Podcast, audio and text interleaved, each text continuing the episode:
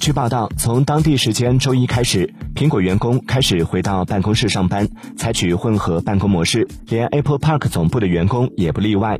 三月时，苹果将四月十一号定为最终回归日。一些公司接受混合办公或是远程办公模式，但苹果还是偏向办公室办公，因为协作更好，而协作对苹果来说很有必要。